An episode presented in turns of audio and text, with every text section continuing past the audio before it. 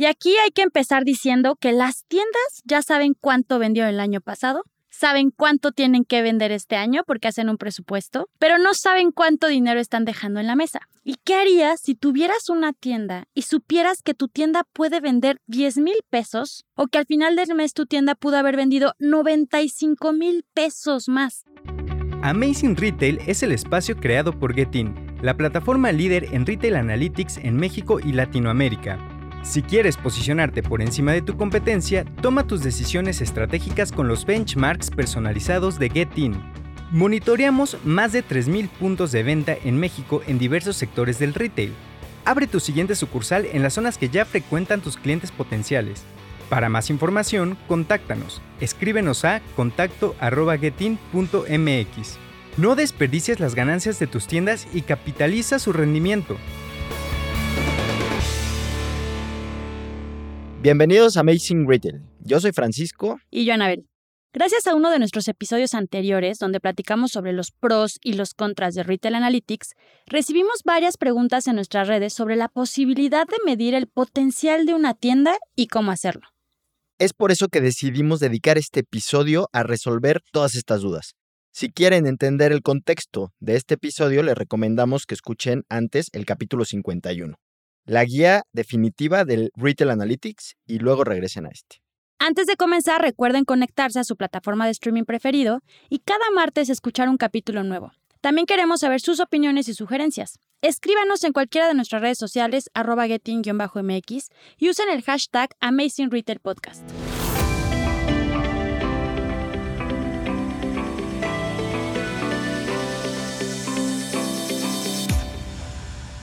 Y bueno, Anabel, para empezar, contéstanos y dinos la verdad. Esta es como la pregunta del millón, nos la han hecho mil veces, cada vez la escuchamos más y ahí te va.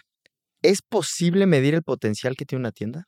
Ya sé, Frank. Primero platiquemos algunos puntos que creo que vale la pena desmenuzar de este tema y al final del episodio les daremos la respuesta. ¿Te parece? Va, dale. Ok. Primero hay que comenzar hablando sobre las variantes de cada área de una tienda, porque podemos hablar sobre el potencial de afluencia, potencial de ventas, potencial de crecimiento y de rendimiento. ¿Y por qué nos enfocamos en dos indicadores principales que en conjunto nos pueden dar un panorama muy completo del potencial que tiene una tienda en estos dos sentidos, que es la afluencia y las ventas. Perfecto, comencemos por la afluencia. El indicador que nos va a ayudar a medir la afluencia de la tienda son los paseantes únicos fuera de la tienda, que son todas aquellas personas que caminaron por el pasillo o por la banqueta a una distancia definida.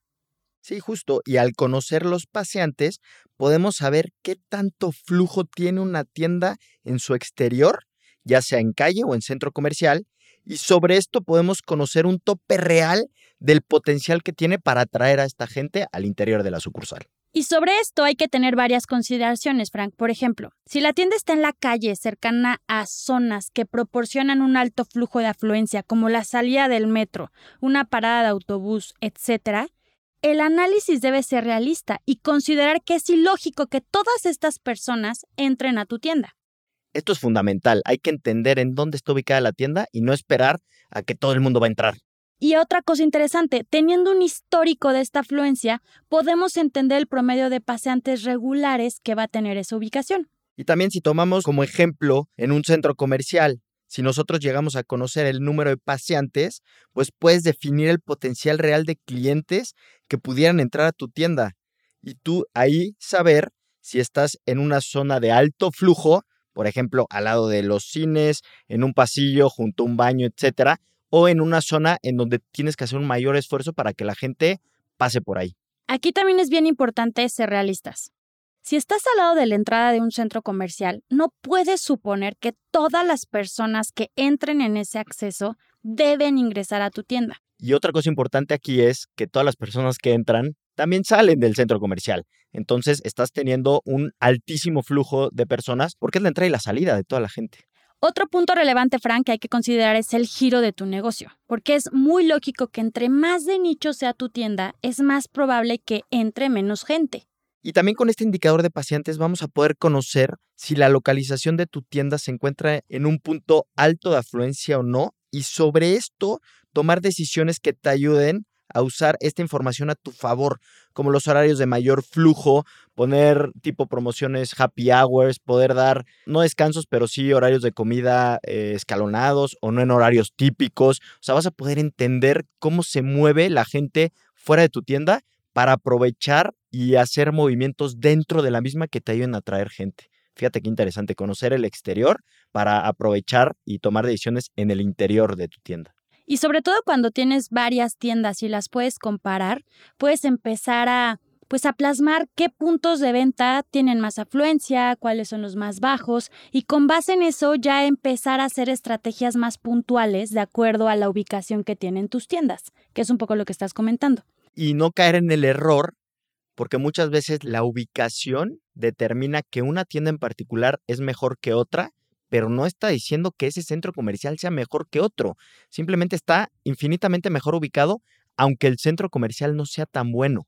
¿Ok? Entonces, eso también hay que tenerlo siempre muy presente. Conclusión, con los paseantes puedes saber el potencial de afluencia que tienen tus puntos de ventas. Y pues vámonos al siguiente indicador del que vamos a hablar hoy, que está relacionado con la oportunidad de venta de una tienda o de una marca en general.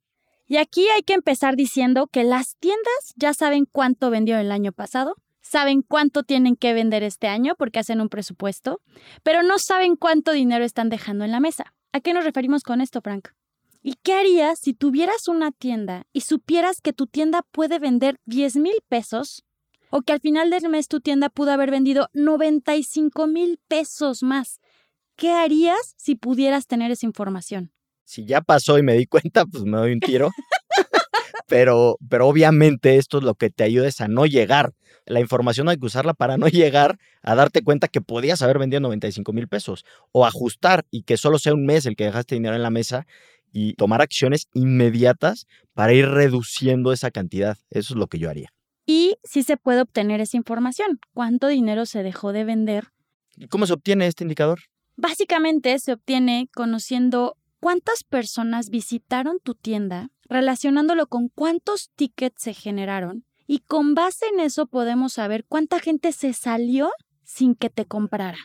Y supongo que con este indicador también podemos medir qué tan eficaz es la conversión de compra que está teniendo mi equipo dentro de la tienda.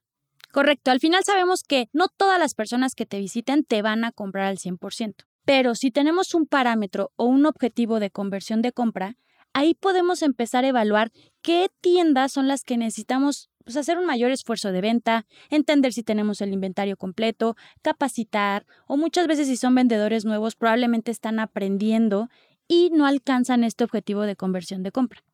Y sobre todo comparar tiendas similares, ¿no? ¿Por qué una tienda sí puede y la otra no?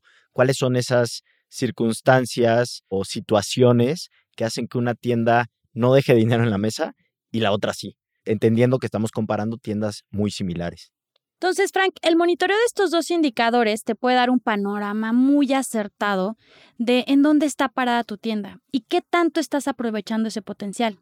Si estos dos indicadores también los cruzas con la conversión de atracción y la conversión de compra, como lo comentamos, puedes tener un dashboard muy completo que te puede ayudar a controlar y a medir todas las variantes que pueden influir positivamente o negativamente en el crecimiento de tus tiendas. Sí, sin duda. Y pues bueno, creo que tenemos que contestar la pregunta inicial de este capítulo, que es, y hay que repetirla porque ya la explicamos, pero creo que podemos llegar a una respuesta muy particular, que es, sí se puede. Al final de cuentas, sí se puede medir la eficiencia y el potencial que tiene una tienda o incluso una marca y solo los tomadores de decisiones de cada marca deberán definir qué condiciones se necesitan para monitorear y conocer el potencial completo de sus tiendas. Oye, Anabel, pues ya nos estamos acercando al final de este episodio y me gustaría hacerte otra pregunta, es, ¿con qué te quedas de todo lo que platicamos? ¿Qué consideras que quieres remarcar? Que es muy frustrante ver hacia el pasado cuánto dinero se dejó en la mesa. Y como bien lo comentaste en el episodio, es bien importante conocer ese número para que los siguientes meses, semanas retail no te vuelva a pasar. Y bueno, a mí lo que me queda es justamente el tema de que hay, no solo hay estos dos indicadores y que al final los indicadores entre sí se cruzan. No es bueno solo ver solo un indicador como tal y lo hemos platicado también en otros episodios. Las tiendas son como un títere, una marioneta, ¿no? Que si mueves un cable, un hilito, pues se te puede descuadrar o la puedes enderezar. Y pues hay que ir moviendo todos un poquito a la par. No solo volteemos a ver un indicador porque seguramente vamos a descuadrar la tienda, sino hay que estar primero entendiendo todos los indicadores que están jugando y después ir moviendo poco a poco y cuidándolo sobre todo para que no se nos descuadre. Mide estos dos indicadores de tus tiendas y platícanos de nuestras redes sociales, arroba getting-mx, qué áreas de oportunidad estás descubriendo en tus tiendas y qué estrategias te gustaría implementar. Recuerda que si tienes dudas o no sabes por dónde comenzar a medir el potencial de tu tienda, es importante acercarse a los especialistas que te pueden ayudar a entender tu negocio. Y visita nuestra página web getin.mx en donde podrás encontrar más información, ayudas y artículos relevantes sobre este episodio y además las herramientas necesarias para potenciar las ventas de tus tiendas. Te esperamos el siguiente martes con un episodio más de Amazing Retail Podcast.